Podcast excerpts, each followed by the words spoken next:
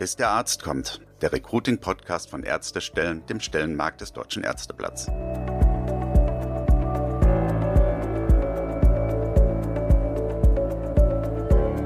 Herzlich willkommen zur nächsten Folge von Bis der Arzt kommt, dem Recruiting-Podcast von Ärztestellen, dem Stellenmarkt des Deutschen Ärzteblatts.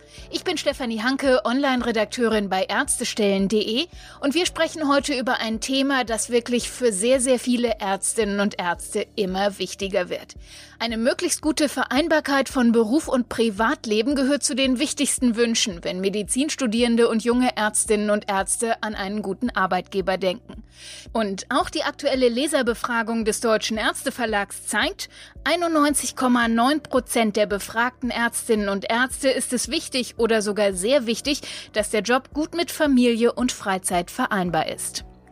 Viele Kliniken haben das schon längst erkannt und das Thema Familienfreundlichkeit und Work-Life-Balance in ihre Personalpolitik übernommen. Ein Beispiel ist das Klinikum Leverkusen. Hier gibt es im ärztlichen Dienst derzeit 16 verschiedene Arbeitszeitregelungen, die von wöchentlich zwei Stunden, also ein Arbeitstag pro Monat, bis hin zur ganz normalen Vollzeit reichen. Wie sich das praktisch umsetzen lässt und welche Vorteile das Klinikum als Arbeitgeber davon hat, das erklärt im Interview Detlef Odendahl. Er ist Prokurist und Geschäftsbereichsleiter Recht und Personal und klinische Funktionen beim Klinikum Leverkusen und er ist Mitglied im INPAC, dem Initiativkreis Neue Personalarbeit in Krankenhäusern. Bis der Arzt kommt. Das Interview. Herr Odendahl, im Klinikum Leverkusen, da legen Sie besonderen Wert auf eine gute Work-Life-Balance für Ihre Beschäftigten. Was wünschen sich die Mitarbeiterinnen und Mitarbeiter denn konkret, wenn Sie die mal fragen? Also wir halten immer das Feedback, dass man bei der Arbeitszeit logischerweise, wie sie über die Woche verteilt wird und bei den Freizeiten gerne die selbst mitgestalten möchte. Das ist so das Wichtigste, insbesondere in besonderen Lebensphasen. Das sind die Familienphasen mit kleinen Kindern, aber auch an der Stelle Betreuungszeiten für Eltern und Angehörige. Also das heißt, es geht um Mitgestaltung hauptsächlich und gar nicht um konkrete Modelle, wo Sie das Gefühl haben, das wird sich immer wieder gewünscht. Auch konkrete Modelle werden sich immer wieder gewünscht. Wir kennen das beispielsweise, dass wir bei der Arbeitszeit die Betrachtung haben, sowohl auf die einzelnen Tage, also wie lange geht beispielsweise ein Dienst, aber auch gibt es einzelne Tage in der Woche, die man freigestalten kann und kann man insbesondere Beginn und Arbeitszeitende so miteinander vereinbaren, dass es auch für die privaten Bedürfnisse passt. Sehen Sie da Unterschiede zwischen bestimmten Gruppen? Also wenn man jetzt konkret über Ärztinnen und Ärzte nachdenkt, gibt es unterschiedliche Bedürfnisse, die verschiedene Personengruppen haben? Na klar, wir erkennen ganz klar die Zugehörigkeit zu einer gewissen Altersgruppe. Egal welche Generation wir bei uns beschäftigen, haben die alle ihre besonderen Bedürfnisse und sind unterschiedlich sozialisiert. Und wenn ich daran denke, die Babyboomer, die es gewohnt sind, seit Jahren immer sich extrem lange in einem Krankenhaus als Arzt auch aufzuhalten und auch zu arbeiten, haben die ein anderes Freizeitverhalten entwickelt als gerade die, die jetzt als Generation Z, Y, egal wie man sie bezeichnet, bei uns helfen, die Patienten zu versorgen. Dort gibt's häufig dann die Bedürfnisse nach einer fixen Beginn der Arbeitszeit, weil bei uns in Leverkusen ist es so, dass mehr als 90 Prozent unserer Ärztinnen und Ärzte in Köln leben, dort ihren Lebensmittelpunkt haben. Das bedeutet, wenn man von Köln raus nach Leverkusen pendelt, schaut man häufig auf die öffentlichen Verkehrsmittel und möchte dann natürlich auch einen Dienstbeginn morgens, der es auch ermöglicht, mit den öffentlichen Verkehrsmitteln zu uns zu kommen. Da stimmen sich die Kliniken untereinander ab und wir kennen das so, dass morgens ein Dienstbeginn, gerade im Ärztchendienst, zwischen sieben und neun Uhr erfolgt. Warum ist das für uns so wichtig? Wir sind als Klinikum Leverkusen mit unserem Arbeitsmarkt ganz klar in Richtung Köln ausgerechnet. Ich erwähnte ja gerade eben schon 90 Prozent kommen aus Köln und wir bieten seit Jahren das Jobticket an, jetzt auch als Deutschlandticket. Und das wird natürlich sehr stark genutzt und damit ist klar, wenn wir da auf die Bedürfnisse eingehen und schaffen es, den Arbeitsbeginn daran zu orientieren, dass wir es auch schaffen, von Köln nach Leverkusen raus zu pendeln, um im Klinikum zu arbeiten. Sehen Sie denn, dass sich da in den letzten Jahren, Jahrzehnten vielleicht viel verändert hat? Also das Thema Work-Life-Balance ist ja im Moment in aller Munde, aber es war ja nicht immer so. Na klar, das ist so. Wenn ich zurückdenke, das war, glaube ich, das Jahr 2017, 2018, da hat zu mir das erste Mal ein leitender Oberarzt gesagt, Herr Odendal, jetzt wird alles anders. Ich plane zurzeit die Freizeit unserer Assistenzärzte. Das ist ein Mediziner, der zu den Babyboomern gehört und eigentlich immer im Klinikum vor Ort ist. Und insofern für ihn es aber auch bedeutet, von dieser Einstellung zu lernen, zu sagen, ja, die Lebensmodelle ändern sich und auch Freiphasen sind erforderlich. Sie haben es eben schon angesprochen, da gibt's auf der einen Seite die Babyboomer und auf der anderen Seite jetzt die jüngeren Generation Z oder die Millennials. Merken Sie da auch gewisse ja, Generationskonflikte, Spannungen bei Ihnen im Haus?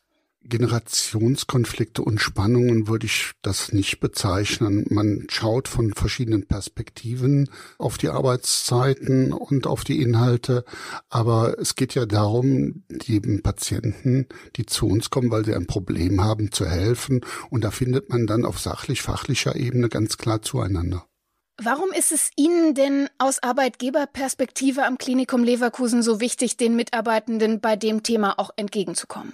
Wie gerade erwähnt schon, wenn wir auf unsere Ärztinnen und Ärzte schauen, wohnen zehn Prozent in Leverkusen, der Rest pendelt aus Köln raus zu uns. Das bedeutet, dass wir sehr gut Ärzte finden, die bei uns arbeiten möchten, aber die Ärzte können auch ganz schnell, weil ja gerade hier in der Region zwischen Köln und Düsseldorf es viele Kliniken gibt, können ganz schnell auch an anderer Stelle eine Beschäftigung finden. Und wenn wir uns dem nicht stellen, werden wir dauerhaft nicht mit entsprechend qualifizierten Ärzten die Patienten behandeln können. Das heißt, es ist auch ganz stark für Sie ein Personal, ein Recruiting-Thema, um Ärzte zu erreichen ganz klar, das ist eins der ganz wichtigen Recruiting-Themen, weil wenn man auf die Vergütung schaut, wir vergüten nach dem TV Ärzte, da sind wir Krankenhäuser ganz eng beisammen. Es geht einmal um die Arbeitsbedingungen, logischerweise. Wenn ich mich als Assistenzarzt bewerbe, dann möchte ich schon gerne wissen, wie kann das gelingen, dass ich mich zum Facharzt weiterentwickle. Das muss verlässlich und qualitativ gut sein. Dem stellen sich unsere Klinikdirektoren gerne. Auf der anderen Seite müssen aber dann auch die Rahmenbedingungen passen, sodass man dann ein entsprechendes Freizeitverhalten organisieren kann. Dann kommen wir mal ganz konkret zu dem, was Sie jetzt schon umgesetzt haben. Was für Möglichkeiten gibt es denn in Leverkusen inzwischen? Wir sind ziemlich stark aus meiner Perspektive bei der Dienstplanung, weil die Dienstplanung durch Assistenzärzte mit organisiert wird und man sich untereinander abstimmt, zu welchen Zeitpunkten man arbeitet das, was wir Krankenhäuser alle haben. Wir sind ein 24-Stunden, sieben-Tage-Betrieb. Das bedeutet, dass wir natürlich auch zu unattraktiven Arbeitszeiten die Arbeitskraft der Ärztinnen und Ärzte benötigen. Und das muss gerecht verteilt werden. Das, glaube ich, das schaffen wir. Wenn ich auf die Arbeitszeitmodelle schaue, ich schildere immer wieder gerne, nicht nur für die Ärztin, sondern für alle im Unternehmen, wir haben mittlerweile in Summe über 1000 Arbeitszeitmodelle für alle Beschäftigten. Und wenn man sich die Arbeitszeitmodelle anschaut, im ärztlichen Dienst bieten wir 16 verschiedene Arbeitszeitmodelle an. Das heißt, bei uns arbeitet man zurzeit zwischen zwei Stunden die Woche und Vollzeit. Und die Oberärzte logischerweise dann auch in Bereitschaftsdienstmodellen, also in Rufdienstmodellen und die Assistenz- und Fachärzte auch in Bereitschaftsdienstmodellen. Da sind wir ganz flexibel und kennen da jegliche Taktung von Arbeitszeiten. Sie haben es eben schon gesagt, es ist ja auch dann eine große Abstimmungsfrage. Also keine Frage, die Patientinnen und Patienten müssen gut versorgt werden und zwar rund um die Uhr. Wie bringen Sie das unter einen Hut? Also die Wünsche, die Ärztinnen und Ärzte an ihrer Arbeitszeit haben und dann aber diesen Bedarf, dass auch jederzeit genug Ärztinnen und Ärzte vor Ort sein müssen, um die Versorgung aufrechtzuerhalten. Gibt es da Diskussionen oder wie schaffen Sie das? Man kann sich vielleicht wünschen, dass man das zentral organisiert. Das wird aber nicht gehen. Das funktioniert nur so, dass die Kolleginnen und Kollegen sich als Team verstehen und dann auch füreinander einstehen und auch bei Diensten einspringen, wenn man mal kurzfristig, weil ein Kind krank geworden ist, dann frei benötigt, dass Kolleginnen und Kollegen dann einspringen und helfen. Das A und O ist das Miteinander, weil ansonsten wird das in sieben Tage, 24 Stunden Betrieb niemals funktionieren. Schaffen Sie das gerecht, dass jeder sich auch da gut wiederfinden kann? Also auch, ich sag mal, Menschen, die keine Kinder haben oder wo die Kinder schon groß und aus dem Haus sind? Dadurch, dass die Teams das miteinander abstimmen, gibt es natürlich Ärztinnen und Ärzte, wo wir eine höhere Belastung bezogen auf die Arbeitszeit haben. Bedeutet aber auch, dass man sich dazu dann auch entsprechend freiwillig meldet. Es wird nicht so sein, dass wir grundsätzlich immer überall zu 100 Prozent in der Situation gerecht sind.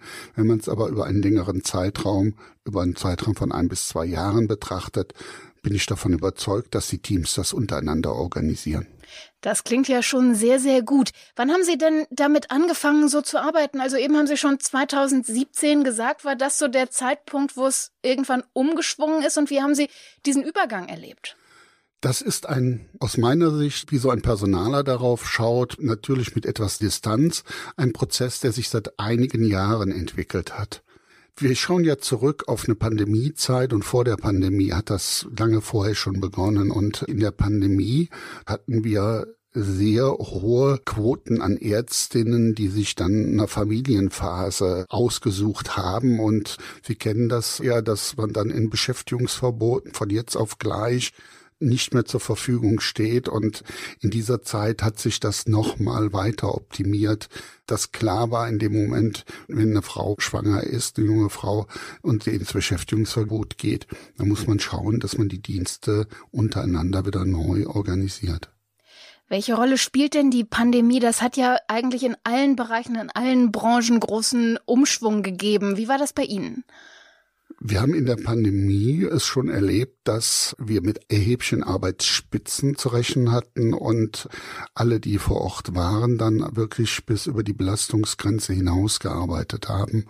Und gerade in so Krisensituationen zeigt sich, wie man miteinander arbeitet und zueinander steht. Und wir haben hier in Leverkusen das ja auch im Jahr 2021 erlebt, dass wir durch eine Hochwassersituation eine Woche das gesamte Krankenhaus geschlossen hatten und in einem Tag das Krankenhaus, also ein 750 Bettenhaus geräumt haben und nach einer Woche wieder gestartet sind. Und da war, standen alle parat und haben geholfen. Also wenn sie ein Krankenhaus räumen, dann passiert nichts anderes, dass sie hingehen müssen und müssen nicht nur Patienten verlegen, sondern auch Ärzte, und Pflegekräfte sind in andere Krankenhäuser gegangen, haben die Patienten dort versorgt. Und das zeigt so ein bisschen, dass man zueinander steht und sich miteinander hilft. Das ist eine, eine Unternehmenskultur, die wir zum Glück haben, die uns genau auch bei dem Thema Work-Life-Balance hilft. Das hört sich an nach einem tollen Teamgeist da bei Ihnen. Also, dass wirklich die auch füreinander einstehen. Und ich kann mir vorstellen, dass es das tatsächlich auch einfacher macht, was wir eben hatten, so Arbeitszeiten abzustimmen, auch vielleicht, wenn es um Feiertage geht oder um Tage, wo keiner so gerne arbeiten möchte. Ist das so, dass diese Unternehmenskultur Ihnen da auch sehr weiterhilft? Davon bin ich überzeugt, dass uns die Unternehmenskultur da weiterhilft, die sich im Laufe der Zeit natürlich entwickelt hat. So sind bei uns viele, viele Kolleginnen und Kollegen sehr lange beschäftigt. Das kann man über die Verwaltung im Unternehmen sehen und wir versuchen dann logischerweise auch nach der Facharztausbildung die Assistenzärzte, die dann ja zu Fachärzten geworden sind, auch denen entsprechende Beschäftigung bei uns dann dauerhaft anzubieten. Und dann, wo wir eigentlich eingestiegen sind mit diesem Thema jeweils passend zur jeweiligen Lebenssituation. Ne? Also wenn die Lebenssituation sich verändert, dass sie dann auch die entsprechende Flexibilität anbieten können, im Laufe so eines Arbeitslebens den Bedürfnissen entgegenzukommen. Das ist immer unser Ziel. Bei kleineren Kliniken kann man da auch an Grenzen stoßen. Das ist so. Das lässt sich in größeren Kliniken wie beispielsweise eine Anästhesie wesentlich besser organisieren. Aber man muss dann wirklich überlegen, dass man vielleicht auch alternative Wege geht. Denn gerade in so einer Lebensphase, wo man lieber sich der Kinderbetreuung zu einem Großteil seiner Zeit widmet und dann schaut, dass man in der Teilzeitbeschäftigung seinem Beruf nachgeht, da muss man schauen, dass man das ermöglicht, dass es auch passt und da bieten sich logischerweise immer wieder die Sprechstunden an für Assistenzärztinnen, weil die ja logischerweise vormittags sehr häufig stattfinden oder auch gut planbar sind oder auch eine Beschäftigung in unserem eigenen MVZ, also immer in so einem ambulanten Setting, geht natürlich eine Familienphase besser zu organisieren als in diesem sieben Tage 24-Stunden-Betrieb. Na klar. Sie haben eben schon gesagt, gerade für Ärztinnen und Ärzte 16 verschiedene Modelle. Was sind das denn für Modelle? Ist man da wirklich ganz flexibel? Also auch so im Sinne von, ich komme mehrere Tage Vollzeit und dann die anderen Tage nicht? Oder ich komme immer nur vormittags oder vielleicht auch nur einen Tag im Monat oder was? Wie flexibel sind Sie denn da oder gibt es auch Grenzen? Also logischerweise gibt es die Grenzen da an der Stelle, wo äh, gesichert werden muss, dass ein Arzt morgens zum Beispiel von 7 Uhr bis 16 Uhr einen Dienst versehen muss, das kann man teilen, dass tageweise man in einem Dienstmodell unterwegs ist oder dass man den Dienst selbst anders strukturiert, dass man mit Zwischendiensten arbeitet. In der Regel ist es aber so, dass man mit einzelnen Tagen frei in der Woche oder auch verlässlichen Dienstenden schon sehr weit den Bedürfnissen entgegenkommt. Müssen Sie auch manchmal Wünsche ablehnen? Na klar, das geht doch gar nicht anders. Wenn man möglichst viel an der Stelle zulässt, kommt man irgendwann an die Grenzen und dann ist es eine Frage des Teams, wie man das dann auffängt und wie weit man dann geht. Wie sieht das denn bei Ihnen mit mobilem Arbeiten oder Homeoffice aus? Also das ist ja auch in vielen Branchen hier zum Beispiel bei uns im Verlag inzwischen gang und gäbe. Im Krankenhaus ist es ja doch noch mal was anderes, wenn die Ärztinnen und Ärzte im Grunde ja zur Patientenversorgung vor Ort sein müssen. Gibt es da Möglichkeiten? Ja, also wir haben seit der Corona-Pandemie eine Geschwindigkeit entwickelt, mobiles Arbeiten auszurollen, wie wir sie vorher uns nie hätten vorstellen können. Aber natürlich gibt es da Grenzen. In den administrativen Bereichen geht das sehr gut, aber im Ärztchendienst haben wir natürlich da Grenzen, wo ein direkter Arzt-Patienten-Kontakt erforderlich ist. Aber natürlich kann man mit einem Equipment, das wir zur Verfügung stellen, auch von zu Hause aus Arztbriefe fertigen oder Befunde fertigen. Das geht natürlich, aber es bedarf immer einer Organisation seitens der Oberärzte, der Klinikdirektion, um die Arbeitsabläufe entsprechend anzupassen. Das ist tatsächlich so, dass bei Schwangerschaften es Kliniken gibt, die das sehr stark nutzen, weil man dann ja in Vollzeit war auch weiter in der Fachweiterbildung unterwegs ist. Da gibt es beispielsweise die Anästhesie, die dafür ein richtiges Konzept erarbeitet hat. Aber in anderen Kliniken ist es aufgrund der Arbeitsabläufe schwieriger. Liegt aber immer logischerweise an der grundsätzlichen Einstellung, die bei uns da vorhanden ist, es zu ermöglichen. Wenn wir also an innovative Arbeitsmodelle denken, über Homeoffice, mobiles Arbeiten haben wir jetzt schon gesprochen. Welche Rolle spielt denn Telemedizin bei Ihnen? Ja, bei der Telemedizin stehen wir noch ganz am Anfang. Wir setzen es nicht so wirklich ein. Es gibt logischerweise Ärzte, die von zu Hause aus Zugriff auf Röntgenbilder haben. Also gerade in dem Bereitschaftsdienst, also in diesen Rufdiensten wird sowas schon genutzt.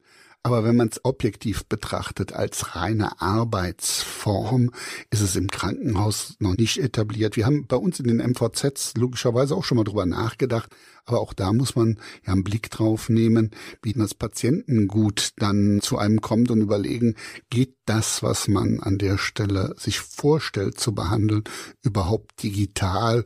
Und im Moment sind wir noch defensiver in unserer Großstadt unterwegs. Im ländlichen Raum wird es mit Sicherheit wesentlich schneller nach vorne gehen. Und warum soll man nicht irgendwann auch aus einer Hausarztpraxis in Leverkusen einen ländlichen Bereich mit so einer digitalen Sprechstunde mal mitbetreuen? Also da sind wir ganz offen und haben das auch schon mehrfach diskutiert. Das ist vielleicht noch Zukunftsmusik. Also wenn wir in fünf Jahren nochmal sprechen, mal sehen, was Sie dann berichten können, was sich bis dahin verändert hat. Was ist denn für die Zukunft noch geplant? Also wenn wir zum Beispiel mal in Richtung Betriebskita für die Mitarbeitenden oder für die Kinder der Mitarbeitenden denken, planen Sie sowas? Wir haben sowas ich glaube 2018 war es, haben wir sowas auch diskutiert und da ist es so, wir stehen im Dialog mit der Stadt Leverkusen. Klinikum Leverkusen ist 100% Tochterunternehmen der Stadt Leverkusen und es gibt tatsächlich konkrete Pläne in der Nähe unseres Krankenhauses eine Kindertagesstätte zu errichten selbst etwas zu betreiben, haben wir auch schon analysiert, haben da aber die Zusage der Stadt Leverkusen, dass man im nahen Umfeld etwas errichten wird. Sie haben im Vorgespräch sowieso gesagt, da funktioniert eigentlich eine relativ enge Zusammenarbeit und Abstimmung mit der Stadt, gerade weil ja auch die Stadt Leverkusen sich auch als Work-Life Balance positiv, sage ich mal, positionieren möchte. Wie sieht das denn sonst noch aus? Ja, es gab jetzt Ende August eine Gesprächsrunde, wo Gleichstellungsbeauftragte aus Städtchen Tochterunternehmungen und auch wir aus dem Klinikum das diskutiert haben bei uns im Schloss Moosbruch und haben aus dieser Gesprächsrunde dann auch mitgenommen, dass wir versuchen wollen, einige Aktivitäten dann gemeinsam zu erbringen, als Tochterunternehmen der Stadt oder Kooperationsunternehmen. Da wird beispielsweise eine Energieversorgung, eine Müllentsorgung, aber auch eine Sparkasse, die da vertreten war, und Klinikum etwas Gemeinsames entwickeln. Wir sind auseinandergegangen, haben überlegt, ob wir nicht im kommenden Jahr mal eine Ferienbetreuung gemeinsam anbieten können, weil wir da auch festgestellt haben, dass das etwas ist, wo alle einen Bedarf sehen, gerade die Ferienzeiten dann für die Eltern so gestalten zu können, dass die Kinder vernünftig betreut werden. Haben Sie noch interessante Ideen, was man zukünftig noch umsetzen könnte? Ich bin davon überzeugt, dass wir immer wieder uns neu anpassen müssen an die Veränderungen der Lebensformen. Wir erleben ja nicht mehr dieses klassische Modell, das die Babyboomer-Generation kannte, dass die Väter überwiegend arbeiten gingen und Mütter sich der Familienphase dann der Kinderbetreuung verschrieben haben, sondern dass es in ein gemeinsames und immer stärker gemeinsames geht. Deshalb glaube ich, dass das, was wir im Moment haben, dass auch auf der Oberarztebene tatsächlich schon 34 Prozent Frauenanteil haben. Und wenn man dann auf den Teilzeitanteil schaut, dann sieht so aus, dass wir 28 Prozent Teilzeitbeschäftigung bei unseren Oberärzten jetzt schon leben. Und das Erstaunliche ist, wenn man draufschaut, wir haben es geschafft, dass wir mit 54 Prozent Frauenanteil und 46 Prozent Männeranteil auf so eine 50 Prozent Quote jetzt zulaufen. Und das zeigt ja schon, dass wir uns da die neuen Lebensformen sehr stark schon angepasst haben. Und ich bin davon überzeugt, dass es weitergehen wird. Und insofern das ein Thema sein wird, dass wir für diese Beschäftigungsgruppen nicht nur Arbeitszeitmodelle, sondern auch Zukunftsperspektiven entwickeln müssen. Also wir haben eine Geschäftsführerin, eine medizinische Geschäftsführerin, die ein kleines Kind hat, eine Klinikdirektorin, die mit zwei kleinen Kindern bei uns beschäftigt ist und die schaffen das, Job und Kindererziehung übereinander zu legen. Und das kann nicht gelingen mit den bekannten Arbeitszeitmodellen, wie man sie aus der Vergangenheit kannte, dass man als Chefarzt oder als Geschäftsführer von morgens acht bis abends acht in der Klinik verweilte. Das heißt, es ist im Grunde auch schon oben bei der Spitze und bei den Führungskräften angekommen, so wie ich das jetzt verstehe. Das sind ja dann auch tolle Vorbilder im Grunde für die anderen, dass man auch sagt, wir machen das jetzt einfach mal und es ist auch in Ordnung zu fragen. Ja, absolut. Und da werden wir uns weiterentwickeln müssen. Da wird auch eine Unternehmenskultur sich weiterentwickeln. Das bedeutet, dass eine Besprechungskultur anders ist und eine Abstimmungskultur sich auch auf der Leitungsebene dann entsprechend anpasst. Jetzt haben Sie ganz viele tolle Modelle vorgestellt. Wie kommunizieren Sie das denn nach außen, wenn auch Work-Life-Balance ja ein Recruiting-Faktor ist, wie wir es am Anfang besprochen haben? Das muss ja auch zu den Menschen getragen werden, die sich vielleicht als Kandidatinnen und Kandidaten für ihr Haus interessieren. Was machen Sie da? Ganz ehrlich, wir machen zu wenig. Wir beschreiben das logischerweise in unseren Stellenausschreibungen auf unserer Homepage, beschreiben wir Dinge, aber ich bin davon überzeugt, da könnte man mehr Werbung, mehr Marketing betreiben, um das auch weiter nach draußen zu tragen und somit die Attraktivität des Klinikums Leverkusen weiter zu erhöhen. Letzte Frage von mir. Was raten Sie denn anderen Kliniken, die jetzt ein bisschen auch in diese Richtung gehen wollen, die Sie jetzt skizziert haben, also die Work-Life-Balance der Mitarbeitenden entwickeln, verbessern wollen. Was sind die ersten Schritte und worauf sollte man unbedingt achten? Man sollte unbedingt das aus den einzelnen Kliniken und Teams entwickeln. Man sollte etwas nicht überstülpen, weil es passt dann nicht in die Arbeitsabläufe einer einzelnen Klinik.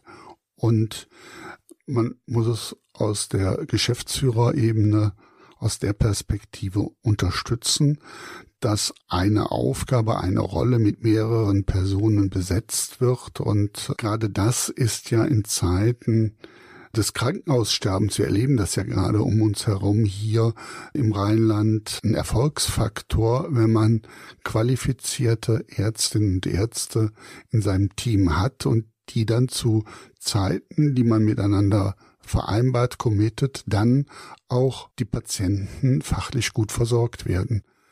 Wir werden das Modell, dass ein Spezialist immer von montags bis samstags oder sonntags von morgens bis abends vor Ort in einer Klinik ist, werden wir zukünftig so nicht mehr erleben. Davon bin ich überzeugt. Ja, Detlef Odendahl, ganz, ganz herzlichen Dank für diese Einblicke in Ihre Personalarbeit im Klinikum Leverkusen. Das war's auch schon wieder mit der aktuellen Folge von Bis der Arzt kommt, dem Recruiting-Podcast von Ärztestellen, dem Stellenmarkt des Deutschen Ärzteblatts. Und wenn Ihnen diese Folge gefallen hat, dann freuen wir uns natürlich, wenn Sie uns weiterempfehlen und wenn Sie auf dem Podcast-Portal Ihrer Wahl eine gute Bewertung oder einen Kommentar dalassen. Und wenn Sie Fragen haben, Anmerkungen oder gern mit unseren Recruiting-Experten über individuelle aktuelle Recruiting-Konzepte sprechen möchten, dann schreiben Sie uns doch einfach. Die Adresse ist podcast.ärztestellen.de.